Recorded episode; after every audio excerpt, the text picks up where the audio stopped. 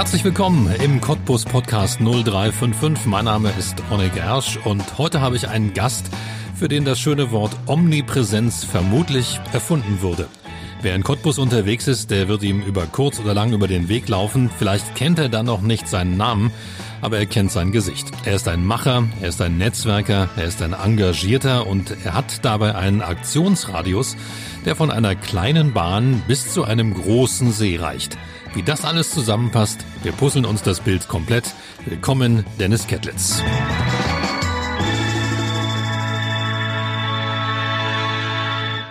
Der Cottbusser Postkutscher putzt den Cottbusser Postkutschkasten blank. Sehr gut, sehr gut. Gerade noch hast du zu mir gesagt, das hast du mir nicht vorher gesagt. Ich muss das gleich nochmal üben, aber du hast das super hinbekommen. Mein Hemd glaub, ist schon durchgeschwitzt. ich glaube, das ist aber auch für die meisten Cottbusser eine verdammt schwierige Übung, den schönen Cottbusser Postkutschkasten Zungenbrecher aufzusagen. Dennis Kettlitz, herzlich willkommen bei uns im Cottbus Podcast. Ähm, wenn dich jemand nicht kennt, wie würdest du dich denn vorstellen? Cottbusser Junge aus Neuschmelwitz, 37 Jahre jung und ähm, viel weg gewesen, äh, aber immer doch hier geblieben. Ähm, ich liebe diese Stadt und versuche irgendwie mein Leben mit dieser Stadt in Verbindung zu bringen und deswegen, ja, verbringe ich hier auch sehr viel Zeit äh, an verschiedenen Orten. Also wir werden heute, glaube ich, wahnsinnig viel ähm, zu tun haben und ganz, ganz viel in Themen springen. Ähm, ich habe es gerade ja schon kurz gesagt, wenn man äh, über dich erzählt, dann hat man einen riesigen Aktionsradius.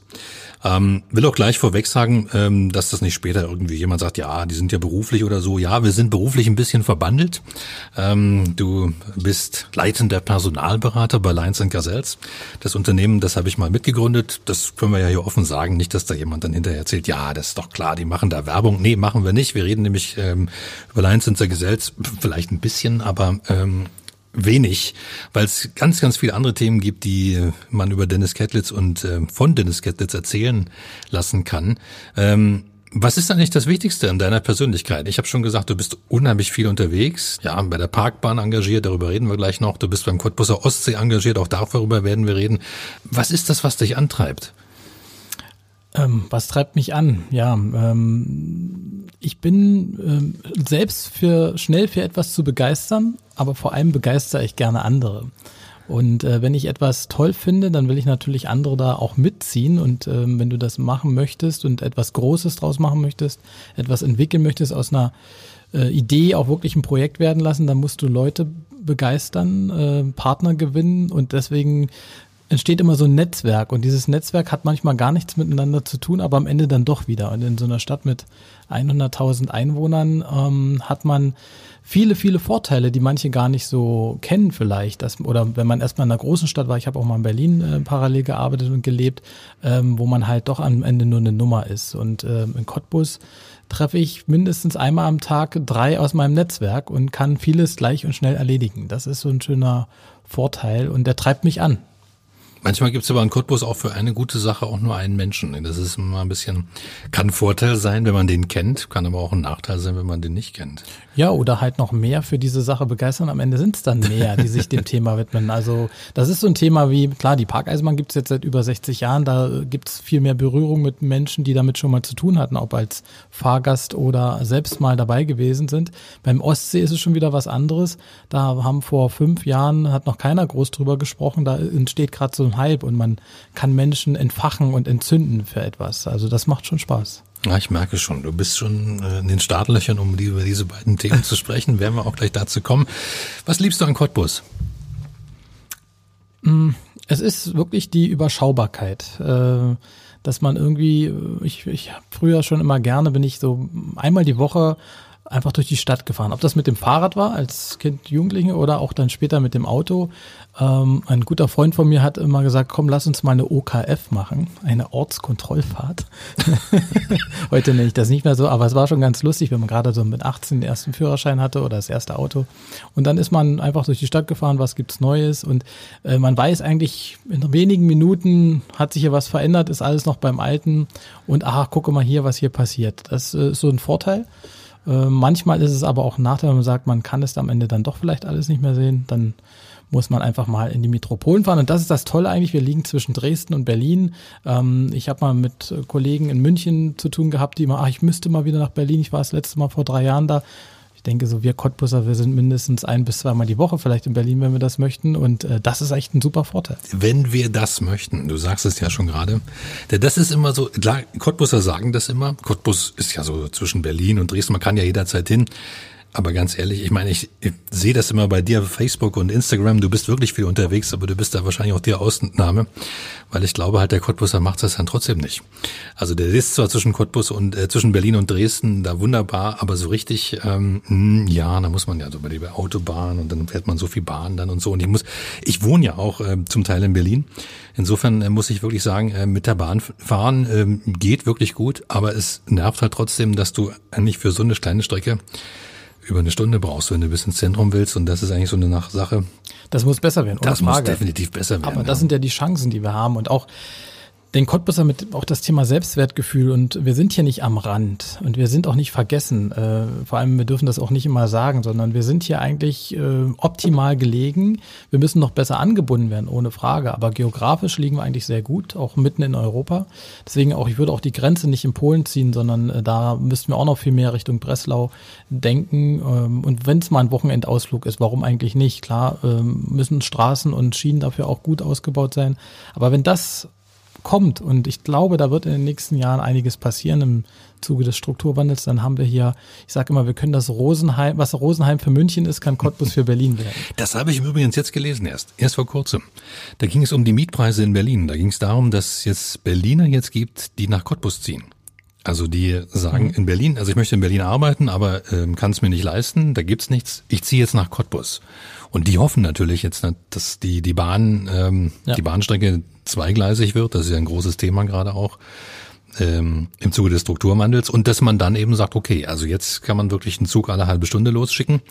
Ähm, ich habe was gelesen vom S-Bahn-Takt. Genau, das, genau. Ähm, da bin das ich dann mal sehr gespannt. Also wer weiß, in welcher Taktung die S-Bahn in Berlin fährt. Ich glaube, äh, rein Eisenbahn äh, technisch in der Sprache redet man schon ab 20 Minuten ah, von einem S-Bahn-Takt. Okay, na dann bin ich gespannt. Also drei Züge pro Stunde nach Berlin, mh, hm, das fände ich schon wirklich gut, weil das dann tatsächlich, ähm, ja, Schlafstädtchen klingt ein bisschen äh, despektierlich vielleicht für Cottbus, aber. Ich wohne in der Berliner, Vor Berliner Vorort. Ja, so Speckgürtel, wenn man das bis Cottbus ausdehnt, vielleicht gar keine so Aber in der Welt Sache. ist es ja auch schon so. Wenn man sich äh, New York anschaut oder so, die Leute fahren mit Schnellzügen eine bis anderthalb Stunden, um nach Manhattan äh, zu kommen zur Arbeit. Und äh, was haben wir mit einer Stunde anderthalb? Und wir sind hier also dann in Cottbus. Deswegen, ähm, es wird ja mehr und mehr Jobs auch in Berlin geben. Es ist eine Wachstumsstadt, äh, aber es ist kein Platz, um da, dass da alle preiswert wohnen können. Und ähm, nicht jeder will auch auf dem Land wohnen. Das darf man nicht vergessen.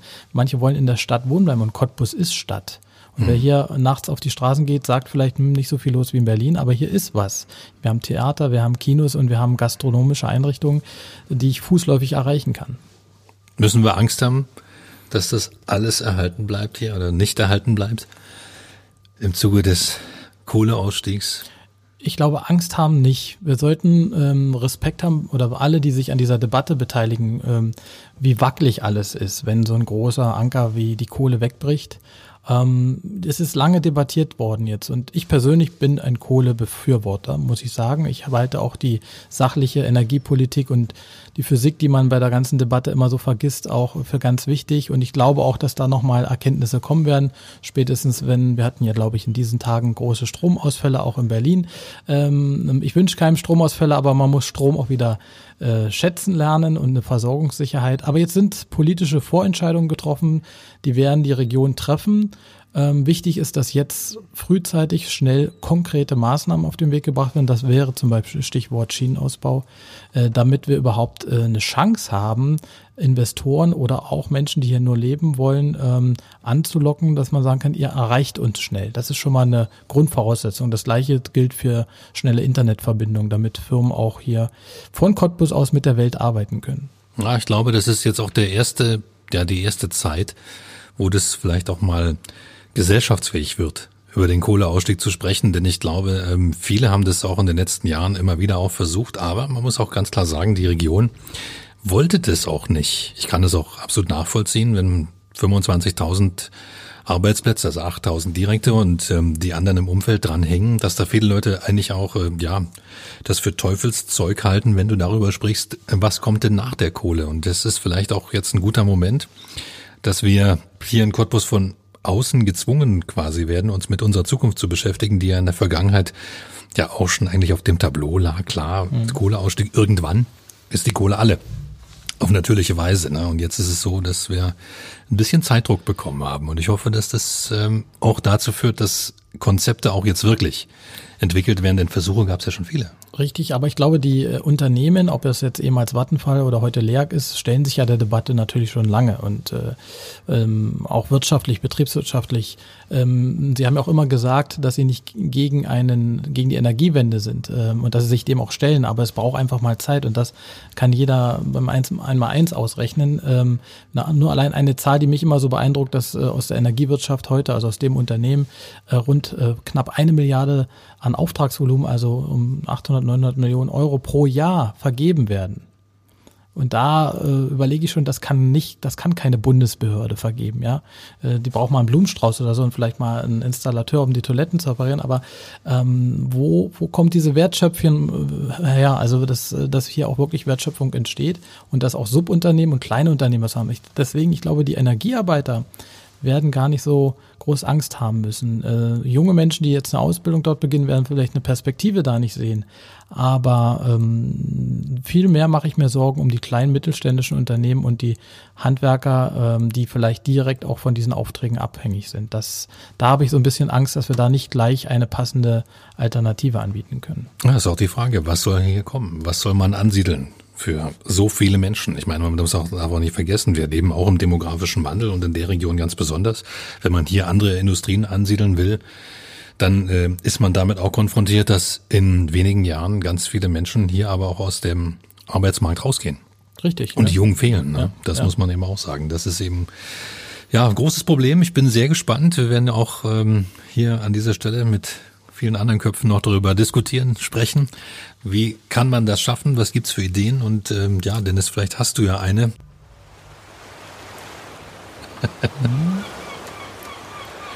ja. Der Cottbusser Ostsee. Ja. ja das ist ähm, natürlich etwas, was, ja, ich will nicht sagen in aller Munde in Cottbus ist, aber womit sich viele, viele Menschen beschäftigen.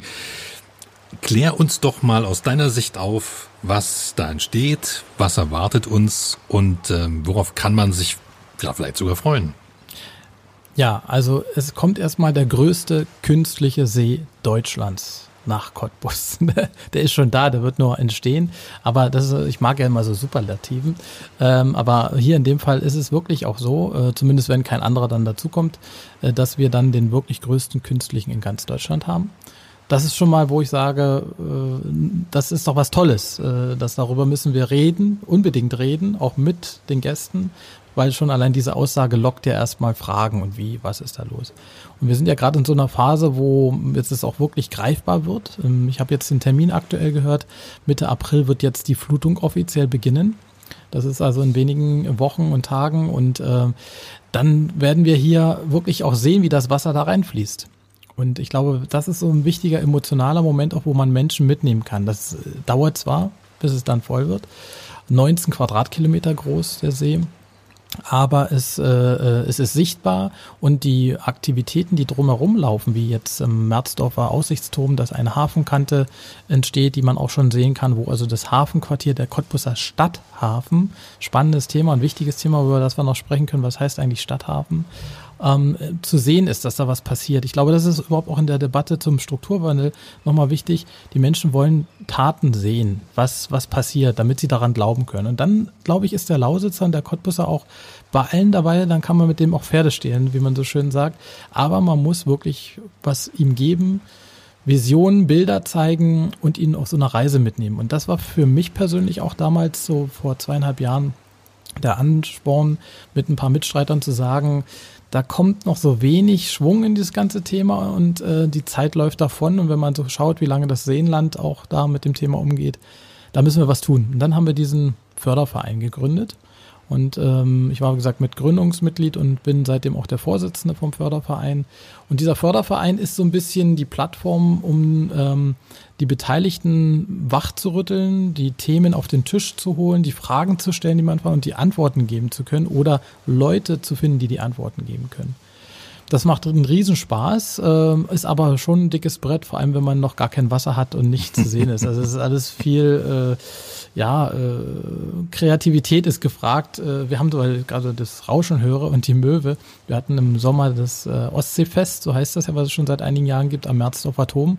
Da kann man sich mit einem Tisch hinstellen und sich vorstellen als Verein und einen Flyer hinlegen. Was haben wir gemacht? Wir haben auch Geräusche abspielen lassen. Wir hatten Möwen am Pavillon hängen und wir hatten Liegestühle und äh, hatten Muscheln ausgelegt und äh, hatten also für, für Emotionen gesorgt, für Gefühle und ähm, damit man ins Gespräch kommt. Und das macht Spaß. Das ist Leute für etwas begeistern. Das ist ja so das, was ich auch gerne mache.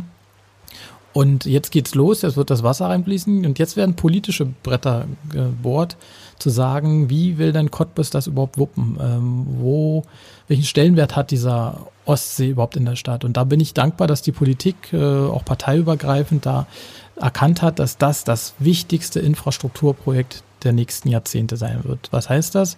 Derzeit war der Osten der Stadt, deshalb heißt der Cottbuser mhm. Ostsee, ähm, der, die Rückseite der Stadt, Industrie, Tagebau und Gewerbegebiete. Und ähm, die Ministerin Schneider, die Infrastrukturministerin, die im Sommer mal hier war, hat gesagt, Cottbus muss jetzt lernen, dass wo hinten war, ist jetzt vorne. Und das ist so die Aufgabe für die nächsten Jahre, wo wir ja mittun wollen, mitgestalten mhm. wollen. Ist gar nicht so einfach, nicht? Wenn man sich das vorstellt, Merzdorf, du sagst gerade Stadthafen, das ist ja nicht typisch Stadt. Also Merzdorf liegt ganz schön weit draußen, wenn man es mal so nimmt. Deshalb wird er hoffentlich auch nicht Merzdorfer Hafen heißen. da liegt auch noch ein ganzes Stück Land dazwischen, wo ähm, gar keine Stadt tatsächlich ist. Wie will man denn das schaffen, dass man das anbindet? Man muss jetzt erstmal ähm, Bewusstsein schaffen und die Bereitschaft haben, aller Beteiligten in der Verwaltung, in der Wirtschaft, unter den Bürgern zu sagen, okay, wir überplanen äh, ein Gebiet, was derzeit eher ja, industriell geprägt ist und dann mündet in dem mm, Dorf Merzdorf an, an der Kante. Oder wenn ich noch weitergehe, auch bis Schlichow. Ähm, wir müssen vor allem im Merzdorf von Cottbus aus gesehen über Sando, Disneychen müssen wir die Stadt in diese Richtung erweitern. Ähm, und das muss ein Mischgebiet aus Wohnen, Arbeiten, äh, Freizeit sein, auch mal das ein oder andere höhere Gebäude zulassen, damit auch Stadt erlebbar ist. Und ähm, da, ja, das wird dick, das wird ein dickes Brett, aber wir sind da, glaube ich, auf einem guten Weg. Das bedarf finanzieller Unterstützung. Das kann Cottbus nicht alleine schaffen. Ähm, da sind man, ist man aber auch gerade dabei im Rahmen des Strukturwandels. Und ich hatte ja mal gesagt, Cottbus sollte doch mal drüber nachdenken, und da haben wir auch schon mal öffentlich äh, uns positioniert als Förderverein, sich nochmal um eine Bundesgartenschau zu bewerben und andere Sachen. Nicht um Blümchen dahin zu pflanzen, aber um eine Art Sonderformat, so nennt man das ja im Planungsbereich, zu nutzen, um über Fördermittel da äh, Infrastruktur zu schaffen, die dann nachnutzbar ist. Also ähm, das, das stelle ich mir so vor, dass man da eine Chance hat. Ja. Mhm. Ich bin da sehr gespannt drauf, was da entsteht. Bin selber begeisterter Wassersportler, ähm, aber muss ganz ehrlich auch sagen, habe auch ein bisschen Befürchtung. Ja, also mein Vater beispielsweise hat zu DDR-Zeiten ein Jugendtouristenhotel geleitet am Knappensee.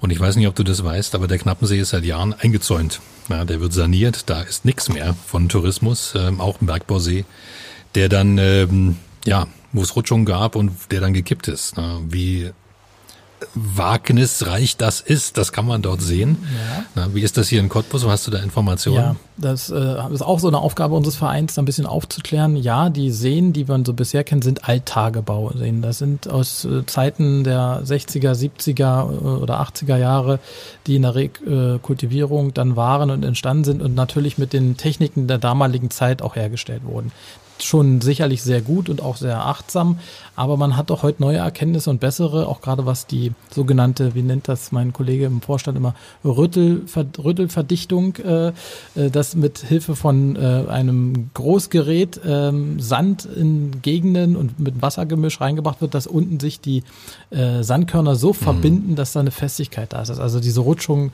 nicht mehr entstehen können. Und das passiert gerade am Ostsee, da ist die LEAG äh, seit vielen Jahren jetzt, oder seit zwei Jahren jetzt aktiv dabei. Man muss ja wissen, die Summe ist schon gigantisch. Man sieht ja noch nicht viel, aber sie haben schon 300 Millionen Euro investiert, um aus einem Tagebau ein Seebecken zu machen und eine Uferkante. Und das ist dieses Geld, was unter anderem auch in diese Verdichtung reingesteckt wird, um dann später wirklich sichere Ufer zu haben. Hm. Was kann ich da später machen? Außer mich an den Strand legen oder vielleicht ein Bötchen fahren? Was ist da möglich? Habt ihr da schon genauere? Ja, es gibt ja den Masterplan Cottbus Ostsee, der von der Stadtverwaltung und mit Planern schon die letzten fünf bis zehn Jahre auch immer arbeitet wird. Es gibt auch eine zweite Fortschreibung. Die sieht natürlich die Klassiker vor. Strandgebiete, Wohngebiete, ähm, Fährverbindungen, die es auch geben soll, äh, Häfen, die entstehen sollen, wo ist Wassersport erlaubt, wo soll es eher ein Naturschutzgebiet sein. Das ist, glaube ich, schon so im Groben und Ganzen klar. Aber davon kann man nicht leben und das wird auch allein nicht wirtschaftlich zu betreiben sein. Deshalb ist ja die Chance und viele sagen ja immer, was soll Cottbus mit dem Ostsee besser machen, was nicht schon im Seenland da ist. Ja genau, wir haben Cottbus. Wir haben nämlich eine Einwohner oder eine Stadt mit knapp, lass es im schlimmsten Fall 90.000 Einwohner sein, jetzt sind wir 100.000, aber keine andere Stadt, außer Leipzig jetzt mal rausgenommen, hat so viele äh, potenzielle Nutzer, die das einfach als ihr Naherholungsgebiet, auch als Badewanne oder als äh, Ort für, um zu arbeiten, um zu leben oder einfach mal eine Pizza essen zu gehen. Also ich stelle mir immer so vor, heute sagt man ja als Cottbusser, ach, lass uns mal wieder im Sommer auf dem Altmarkt schön sitzen und äh, ähm, was essen, was trinken und Freunde treffen. Und ich kann dann zukünftig sagen, machen wir es auf dem Altmarkt oder am Stadthafen. Ähm, also ich will gern, dass wir dort äh, auch Gebäude haben, die eine Alltagsnutzung haben, vom Arzt über den Supermarkt äh, bis zum Fitnessstudio oder äh, äh, weiß ich nicht, mein, mein, mein Verein hat da seinen Sitz oder sonst was. Jeder soll irgendwie einen Grund haben, auch mindestens einmal die Woche am Stadthafen zu sein, weil nur dann und das vor allem unabhängig vom Wetter, äh, wird er eine ganzjährige Nutzung haben. Da, wo eine Stadt dran ist, äh, kann ein See eine ganzjährige Nutzung haben, wie es am, in jeder Hafenstadt ist, sage ich mal, wo der Hafen, wenn du jetzt Hamburg oder so. Das Problem hat nämlich das Seenland ein bisschen, dass sie sich auf Urlauber konzentrieren was ja auch logisch ist. Mhm. Aber wenn die Urlauber nicht da sind äh, und die wenigen Einwohner, die dann noch äh, im OSL, Elbe-Elster-Kreis leben, ähm, dann da nicht ausreichen, um das wirtschaftlich äh, zu betrachten. Also da hat Cottbus eine Riesenchance, aber da dürfen nicht zehn Kilometer oder fünf Kilometer dazwischen Niemandsland sein.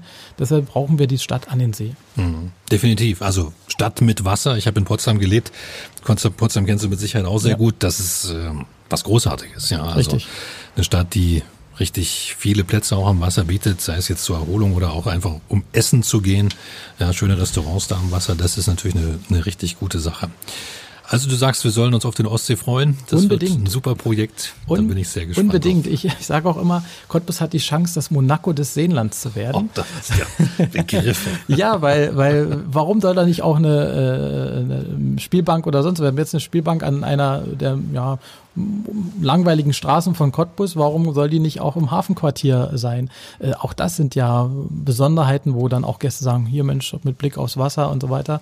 Äh, und wenn dann auch ein bisschen Luxus, also Cottbus braucht auch ein bisschen Luxus, weil Luxus ist nicht, ähm, dass wir nur elitäre Bereiche haben, aber Luxus strahlt auf alle Gesellschaftenteile aus. Und wer war denn, wer schon mal im, im Monaco war, ich selbst nutze da auch nichts und schlafe da nicht und gehe da auch nicht jetzt täglich essen. Aber es ist doch toll einfach die Atmosphäre, das Feeling äh, oder überhaupt an der Côte d'Azur. Und äh, dieses, äh, warum nicht äh, Côte d'Azur äh, von Côte, äh, Cottbus, warum nicht? Also ich, ich will immer, dass wir ein bisschen mehr wagen, damit am Ende auch was Gutes übrig bleibt.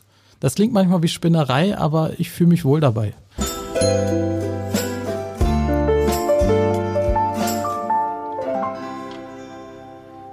Dann lass uns über das nächste Geräusch deines Lebens sprechen. Da, äh, ich bearbeite nicht bei der Deutschen Bahn.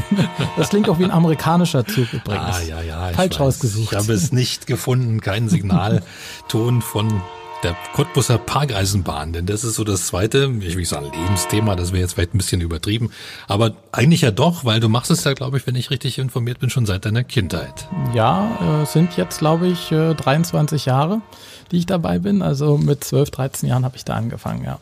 Was machst du da? Aktuell bin ich der Vorsitzende vom Förderverein. so eine Lieblingsaufgabe. Also es sind wirklich nur die beiden Vereine, wo ich das bin. Okay, bin ich beruhigt jetzt. Äh, aber ja, eigentlich ist das, das klingt so einfach, so, so formell. Ähm, nein, ich bin da, das ist, ich würde sagen, mein zweites Zuhause. Weil wenn man mehr als die Hälfte seines Lebens da verbringt äh, oder verbracht hat äh, und auch viel Zeit verbringt, dann ist das mehr als nur ein Hobby. Ähm, das ist ja das Besondere an diesen Parkeisenbahnen. Es gibt ja noch mehr in Deutschland, die ehemaligen Pioniereisenbahnen, dass man ähm, mit dem Alter von neun Jahren dort in eine Uniform gesteckt wird und äh, sich dem Eisenbahnerberuf äh, üben kann. Und ähm, ich habe damals, ich muss mich mal erinnern, ich war, habe 95 angefangen zur Buga Bundesgartenschau. Ganz, ganz tolles Jahr. Vielleicht hat mich das auch so inspiriert. Bin übrigens von einer Uniform in eine andere gestiegen. Ich war bis, bis Anschlag bis zu dem Zeitpunkt bei der Jugendfeuerwehr in Cottbus-Saasbo und dann äh, habe ich gesagt, als ich meine Schule in Sando hatte, Mensch, hier Parkeisenbahn und mein Kumpel ist dann auch hingegangen. Das ist doch ein tolles Hobby, dann musste ich die eine Uniform dann abgeben, hat meine Mutter gesagt. Also Feuerwehr oder Eisenbahn, eins musst du dich jetzt entscheiden. Und diese Buga war ja gigantisch in Cottbus. Das Ja. war ja die erfolgreichste Bundesgartenschau, die es in den letzten Jahrzehnten dann wirklich gab. Ich glaube 2,5 Millionen Besucher oder so.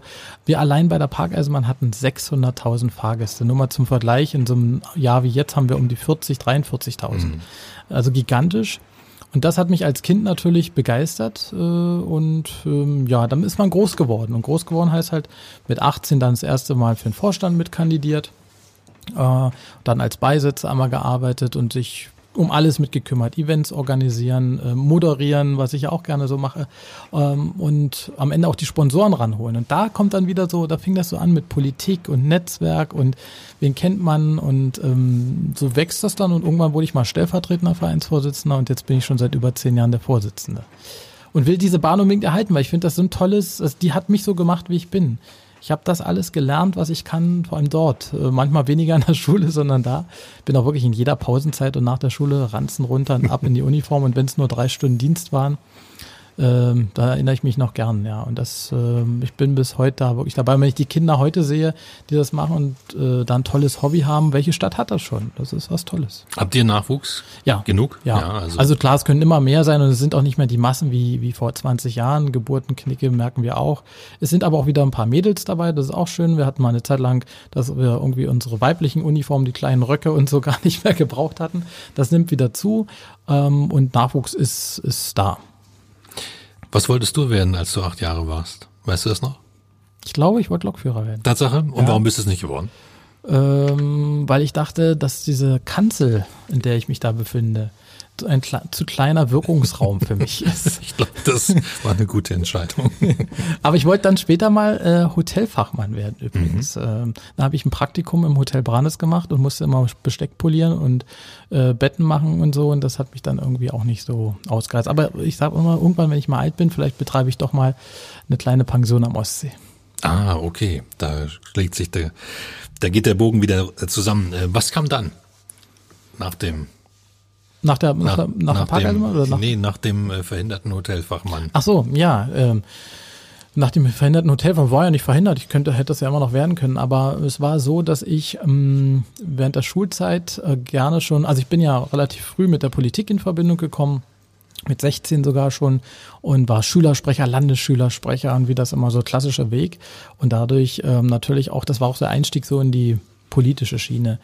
Und äh, in Cottbus äh, war es dann so, dass ich äh, mich für den damaligen äh, Oberbürgermeisterwahlkampf, das war, wenn ich überlegen, 2001, 2002 ging das los, ähm, sehr interessiert habe und bin immer zu dem zur Veranstaltung Politpiano gegangen im Pressecafé Doppeldeck und war dort eigentlich nur Gast im Publikum, also interessierter Zuhörer. Und zum Schluss gab es immer eine Fragerunde. Welche Frage gibt es unter den Cottbusern? Was wollen Sie die Kandidaten fragen oder die Gäste? Moderiert wurde das von Gabi Grube damals und Jürgen Heinrich. Und ähm, dann bin ich irgendwann Stammgast geworden, weil es war jeden Donnerstag. Und äh, dann hat irgendwann Jürgen Heinrich mal zu mir gesagt, der damalige oder auch heutige Herausgeber noch vom Märkischen Boten, Mensch, du stellst dir immer so äh, äh, spannende Fragen und so, setz dich doch einfach mal selber hier aufs Podium. Und ich, wie? naja, äh, wir brauchen immer junge Moderatoren, die das machen. Und ich war relativ jung und dann ging das los und dann habe ich gleich ins kalte Wasser und dann, ich glaube, über 200 Folgen mit Gabi mhm. Grube mhm. zusammen jeden Donnerstag das Politpiano moderiert. Und da hatten wir alles da, nicht nur lokale Politiker, sondern auch wirklich bekannte Namen und Größen aus Bundespolitik, aus Gesellschaft, Schauspieler. Wir hatten sogar mal Markus Wolf da. Den, äh, das war eine lustige Geschichte, den damaligen ähm, Geheimdienstchef, Außengeheimdienstchef der DDR, der ja äh, zum Schluss dann nur Schriftsteller war und viele Bücher geschrieben hat. Der hatte ein Buch rausgebracht und ich habe da einfach mal in seinem Verlag angerufen. Ähm, ja, könnten Sie sich vorstellen, nach Cottbus kommen, Ihr Buch vorstellen. Also erstmal wollte ich ja, wie kann man den überhaupt erreichen? Und ich habe den wirklich zu Hause angerufen. Der wohnte damals in der in diesem Nikolaiviertel in Berlin. Äh, und dann dachte ich mir nach dem Anruf, als ich aufgelegt habe, mit wem hast du hier eigentlich gerade telefoniert? Äh, der Mann ohne Gesicht hatte ich dann nochmal gegoogelt. Ja. Äh, und der Mann, der eigentlich indirekt ja auch Willy Brandt gestürzt hat, zumindest mit der Guillaume-Affäre war schon ein komisches, kribbelndes Gefühl, aber dann dachte ich, cooler Job, was du hier gerade machst. äh, und dann hat mich äh, Jürgen Heinke, ob ich ein Volontariat auch äh, machen würde wollen. Zeitung und Radio war beides da. Und so war das. So bin ich dann, habe mein Volontariat gemacht.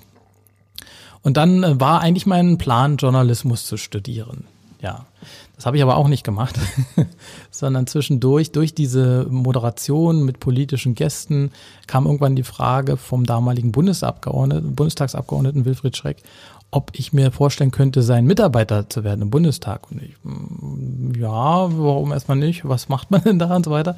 Da habe mich natürlich damit beschäftigt und ähm, er sagt aber, es ist noch nicht aktuell. Der aktuelle geht erst in einem Jahr in Rente. Aber ich bin ja auch noch Betriebsrat bei, bei Vattenfall, sagte er damals. Und ähm, ähm, es wäre gut, wenn ich einen Mitarbeiter hätte, der sich auch mit der Energiewirtschaft, mit dem Unternehmen Vattenfall ein bisschen auskennt und so weiter. Und dann gab es da eine Schwangerschaftsfall in der Kommunikationsabteilung und da war ich, hatte ich einen befristeten Vertrag und war in der Unternehmenskommunikation von Vattenfall in Senftenberg. Das war äh, damals der Sitz noch im Laubach-Gebäude in Senftenberg.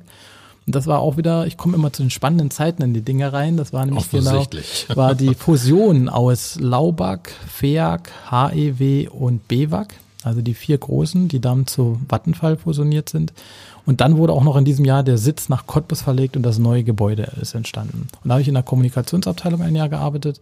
Ja, und dann irgendwann war ja das Jahr rum, ab im Bundestag. Und da war dann übrigens die Zeit, wo ich drei Jahre dann auch in Berlin und mhm. Cottbus gependelt habe. Jetzt will ich aber nicht so weit hier zu jede Station, das erzähle ich noch meinen Lebenslauf hier.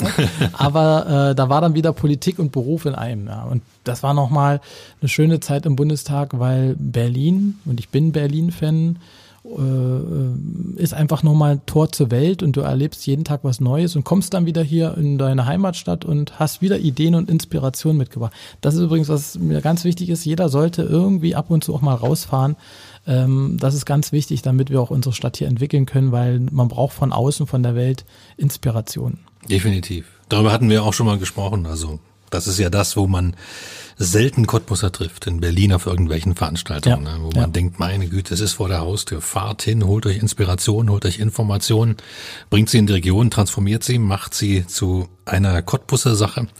Aber es ist ja halt immer noch so, die, was wir vorhin schon hatten, ne? die Entfernung Cottbus-Berlin, manch einer scheut's. Ne? Also manche finden auch Berlin zu stressig mhm. äh, und wollen das nicht. Also äh, mein Bruder ist auch viel unterwegs und die sagen mal, Mensch, ich bin oh, ich bin froh, wenn ich aus Berlin raus bin. Äh, die haben doch hier alle eine Macke. So, ich sage, nee, ich mag das eigentlich irgendwie, weil man kann ja denen, die eine Macke haben, aus dem Weg gehen. Das stimmt. Als du in Berlin warst, hast du Cottbus vermisst oder hast du ja ja, ja so, Heimweh? Nein, nicht vermisst, sondern so verrückt, dass mich am Freitag, ich habe in einer WG gewohnt und alle meine WG-Mitbewohner immer gesagt haben, wie kannst du denn freitags immer so schnell wie möglich nach Cottbus wollen? ähm, jetzt geht doch das Leben hier erst los am Wochenende und ich, nee, Heimat und äh, ich weiß nicht, da selbst das, das Hahnrupfen im Spreewalddorf hat mich dann gelockt, dass man, da muss ich noch hin und so weiter. Äh, man hat ja Familie hier, man hat Freunde hier, man hat auch die Parkeisenbahn hier natürlich gehabt als Verein.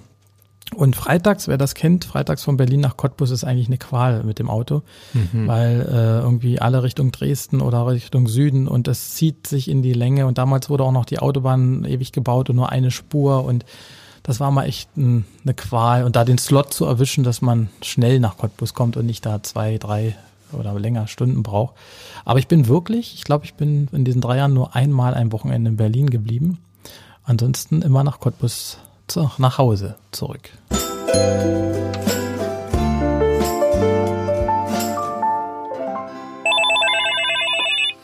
Jetzt rufen wir jemanden an, und zwar jemanden, den du kennst und dessen Telefonnummer du mir schon gegeben hast. Mhm. Wen rufen wir da an? Ja, Rico Metschke, ein sehr, sehr guter Freund von mir, der ähm, ja bei all dem, was ich gerade erzählt habe, auch so irgendwie mich begleitet, irgendwie indirekt, aber wir doch wieder ganz verschieden sind. Aber wir kennen uns von der Parkeisenbahn her als Kinder schon. Ja. Ah, okay, dann wollen wir mal gucken. Der ist jetzt gerade nicht in Deutschland. Hast nee, der ist gerade in Lissabon. In Lissabon. Mit dem Zug dahin gefahren. Das ist ein Ferngespräch, ja. Also. Gut, hoffen wir, dass es funktioniert. Wir rufen Rico Metschke an und lassen uns von ihm was über Dennis Kettitz erzählen. Mal gucken, ob es geht. So, wird gewählt. Geht ganz leise hier. Ist mhm. ja, ja, nicht alte Wählscheibe, sondern ganz modern. Und es klingelt in Lissabon. Der hätte jetzt ganz schön lange warten müssen. Ja. Ich habe schon gesagt, geh bitte nicht in einen Weinkeller, irgendwo, wo wir dich nicht erreichen. Ah, okay. Vielleicht kommt da mal. Wir gucken. Lissabon ist weit. Ganz tolle Straßenbahn dort. das stimmt, da bin ich schon mal nach, mit, mitgefahren. Fahren Berge Tolle hoch und um die Ecken und. Ja. ja. Lissabon ist sowieso. Ich liebe Portugal. Algarve. Ganz tolle Ecke. Na, Rico? Hm. Seine Aussage war, du kannst dich darauf verlassen, ich gehe auf jeden Fall ran. Das ist schon ein schlechtes Aber ich muss Zeichen. sagen, dass so kenne ich meinen Rico eigentlich auch. Ah, okay. okay. Immer äh, und ich glaube, er wird auch gleich zurückrufen oder irgendwas passiert. Äh, oh, okay. Es gibt auch bestimmt einen Grund, warum er jetzt nicht rangegangen ist. Aber. Gut, okay. Na gut, dann versuchen oder wir warten auf den Rückruf, mal gucken. Ähm, vielleicht schafft er es ja noch zurückzurufen. Dennis, wir reden äh, natürlich weiter. Ähm, und hier in 0355 da bringen wir auch mal ein bisschen Musik mit. Es gibt ein, eine Spotify Playlist zum Podcast und wir haben uns vorher, ich muss es dir gleich nochmal zeigen, weil ich habe es hier auf meinen Bildschirm getippelt, damit mhm. du das auch siehst, mhm. was du dir hier rausgesucht hast. Ähm, an Musik. Hier, ich drehe das mal zu. Mhm. Kannst mal schauen. Ja. Und vielleicht erzählst du uns ein bisschen was. Wir packen es natürlich gleich nach dem Podcast ähm, in die Liste, dass man es dann auch äh, sehen kann und hören kann, vor allen Dingen, was Dennis Gettlitz für Musik sich ausgesucht hat. Was packst du für fünf Songs in unsere Playlist? Äh, ja, ich habe mich, wo fange ich an? Ähm, ich bin ja in den 80ern geboren, 81 und irgendwie die 80er haben mich als Kind natürlich äh, geprägt, zumindest äh, hat man es so nebenbei wahrgenommen. Und da ist so natürlich Aha äh, sehr prägend gewesen in der Zeit und bis heute höre ich das gerne. Ähm, es ist aber auch Bronzegebiet, die ich ab und zu auch mal wieder anspiele. Ähm, das sind immer so Situationssongs, die ich mir dann, wenn es gerade passt, äh, oder aber auch ganz aktuelle Sachen. Äh, Calvin Harris, äh, Giant ist gerade ein aktueller Song, den ich sehr gerne höre. Ähm, und ähm, Zach Abel finde ich gerade ganz spannend. Das ist so ein Newcomer. Kennt kaum noch jemand, aber er hat eine ganz tolle Stimme. Und ich werde jetzt äh, in wenigen Tagen in London, das passt ganz gut, weil ich da eh da bin, beim Live-Konzert bei ihm sein. Und äh, ich lasse mich gerne ja auch inspirieren, hatte ich ja gesagt. Und wenn er mich begeistert, dann begeistere ich auch gerne andere damit. Verstehe. Du bist auch großer Fan von einem Cottbuser Musiker, habe ich mir sagen lassen. Ja, zumindest äh, mag ich ihn menschlich auch sehr. Ist ein cooler Typ. Äh, auch die Musik ist mir ans Herz gewachsen. Muss ich ganz ehrlich sein, am Anfang hatte ich auch Schwierigkeiten so ein bisschen. Ähm, ist Alexander Knappe. Ähm, aber ich finde, auch bei ihm begeistert mich wieder, wie er andere begeistert und dass er zum Beispiel seine Heimatstadt Cottbus auch nicht äh, verleugnet. Ganz im Gegenteil, tritt im ZDF Fernsehgarten auf und sagt, ich bin ein Junge aus Cottbus und äh, Kiwi geht darauf sogar ein und schon wird Cottbus im Positiven im ZDF vor einem Millionenpublikum genannt. Ja. Das bräuchten wir viel mehr, dass wir einfach auch mal uns trauen zu sagen, ja, ich komme aus Cottbus. Klingt ja. komisch, ist aber so. Wir haben leider nur einen Alexander Knapp. Wobei Cottbus muss ich dazu sagen, Cottbus hat eine hervorragende Musikszene. Das wissen viele immer gar nicht. Also ähm, gerade wenn man hier, wir sitzen ja gerade hier im Ebert-Quartier, wenn man da öfter mal ins kleine Komikaze geht, mhm. wo immer wieder auch Cottbusser Bands genau. auftreten, ja. muss man wirklich sagen, ähm, hier sind richtig gute Musiker zu Hause und das wissen die wenigsten Menschen, ja. dass Cottbus eigentlich da ähm, ganz weit vorne ist und auch eine richtig schöne ähm, ja, Kulturszene hat, mhm. äh, musikalisch auch. Ja. ja. Dennis, was willst du noch loswerden? Zu Cottbus, zu deinem Wirkungskreis, zu dem, was dich ausmacht? No, ich ärgere mich gerade, dass wir Rico nicht erreichen. Schade, ja. ähm, weil, ähm, ja gut, kann was dazwischen kommen sein, vielleicht versuchen wir es nochmal, weiß ich nicht. Aber ähm, ja, zu Cottbus, ich, ich wünsche mir, dass Menschen hier, wir neigen ja immer dazu, erstmal das zu suchen, was nicht geht und äh, das Problem zu finden, aber und äh, was ist wenn und so. Und ich wünsche mir, dass wir einfach auch, es muss ja nicht täglich sein, aber einfach uns jeder mal einmal die Woche auch mal zulassen zu spinnen in der Stadt und äh, auch mal Größeres zu denken. Ich bin ja ein absoluter Pückler-Fan. Ja? Wenn man bei mir zu Hause im Flur reinkommt, ein großes Porträt von Fürst Pückler, äh, handgemalt, nachgemalt von einem Cottbusser Künstler, der aber nicht genannt werden möchte. Ach so. und ähm, ich bin ein absoluter Fan von Pückler, weil Pückler war ja eigentlich auch das, was wir uns hier gerade mehr wünschen. Aus dieser Provinz war ja eigentlich äh, ein, ein, ein Weltenbummler, der einzige oder letzte Weltenbummler, den man noch so aus dieser Region hier hatte. Und er hat ja Bestseller geschrieben. Er hat trotzdem immer auch nie verleugnet, wo er herkommt. Äh, man hat ihn in England auch belächelt dafür, äh, für seine Art. Aber dieses großes Wagen, ja, wie die Geschichte, dass er mit Rentieren vorgespannt äh, vor das Café Kanzler nach Berlin gefahren ist, um eine Frau zu begeistern. Äh, das sind tolle Stories. Sind das wahre Begebenheiten? Man sagt, das soll so gewesen sein, ja. Ähm, oder ich habe kürzlich erfahren, leider reden wir auch viel zu wenig dafür, in der, in der Bahnhofstraße, Ecke oder zwischen Wernerstraße und Bahnhofstraße sind ja neue Häuser entstanden an der Höhe Kammerbühne. Und da gab es früher mal eine ähm, Teppichfabrik, äh, also vor 100 Jahren. Und in dieser äh, Teppichfabrik wurden an, unter anderem Läufer für die Titanic hergestellt die mhm. auf der Titanic lagen. Ähm, ich habe dann mal so bei den Historikern und Stadtmuseum so ein bisschen, ja, ja, das stimmt, aber es waren ja nicht viele, aber ja, das stimmt. So, aber es steht kein Schild irgendwo, keiner redet drüber, ist doch egal, ob es wenige oder viel waren. Schon die Aussage äh, ist doch eine tolle. Und wir müssen einfach auch im Selbstvermarktung mehr Storytelling, wie man das so schön sagt, um auf uns neugierig zu machen, damit wir nicht nur über die Schlagzeilen aus der Tagesschau äh, reden, wenn es um Cottbus geht. Gebe ich dir 100 Prozent recht, dass der Baumkuchen in Cottbus erfunden wurde, weiß auch so gut wie keiner. Obwohl da streiten sich viele, äh, wo das jetzt ist, wie mit der Currywurst. Oh nein, der ist hier erfunden worden. Ja. Das, ist, das ist eine wahre Geschichte. Aber auch zum Beispiel Cottbus im Spreewald. Ja. Da haben viele ein Problem mit. Äh, nein, ihr seid nicht Spreewald, dann wenigstens Cottbus Tor zum Spreewald, ja, von wo aus gesehen, dass wir uns da nicht so ein bisschen auch mehr, weil Spreewald ist eine Marke. Äh, mindestens in deutschlandweit, aber wenn nicht sogar auch international schon. Ähm, wir müssen raus aus diesem so eine Glocke, die wir hier drüber haben. Wir müssen uns da wirklich öffnen und auch breiter aufstellen. Auch die Lausitz ist ja ein Begriff. Immerhin, in der, wenn wir bei der Tagesschau bleiben, beim Wetter wird ja nicht von Cottbus gesprochen, sondern in der Lausitz ist es wieder mhm. warm oder mhm. wieder heiß. Ich sage auch mal so, könnten hier die Toskana des Ostens sein bei den vielen Sonnenstunden im Jahr. Also es gibt nur Gutes über Cottbus zu reden, merke ich gerade. Ich merke schon. Vielleicht machen wir auch noch einen zweiten Teil, Dennis, um noch mehr Gutes über Gerne. Cottbus zu erzählen. Ähm, Kompliment an dich. Du hast meine Begeisterung für Cottbus wieder etwas aufgekratzt. Ähm, das freut mich. Vielen Dank. Wieder dafür. jemand begeistert. Ähm, ja, wie gesagt, ähm, gibt ganz viel zu erzählen. Vielleicht machen wir sogar noch mal einen zweiten Teil mit dir. Ähm, vielen Dank erstmal, dass du da warst. Gerne. Hat Spaß gemacht. 0355 mit Dennis Kettlitz heute hier. Dennis Kettlitz für ja, den Cottbuser Ostsee, für die Cottbuser Parkbahn, für sich selbst und für Cottbus ein großer, großer Fürsprecher. Das war 0355, der Cottbus Podcast, der wird präsentiert von Ritter von Graal, dem Kreativlabor für Personalmarketing und Employer Branding und ist eine Produktion von Die Schmiede im Ebert Quartier. Und wo ist das Ebert Quartier? Mitten im Herzen von Cottbus.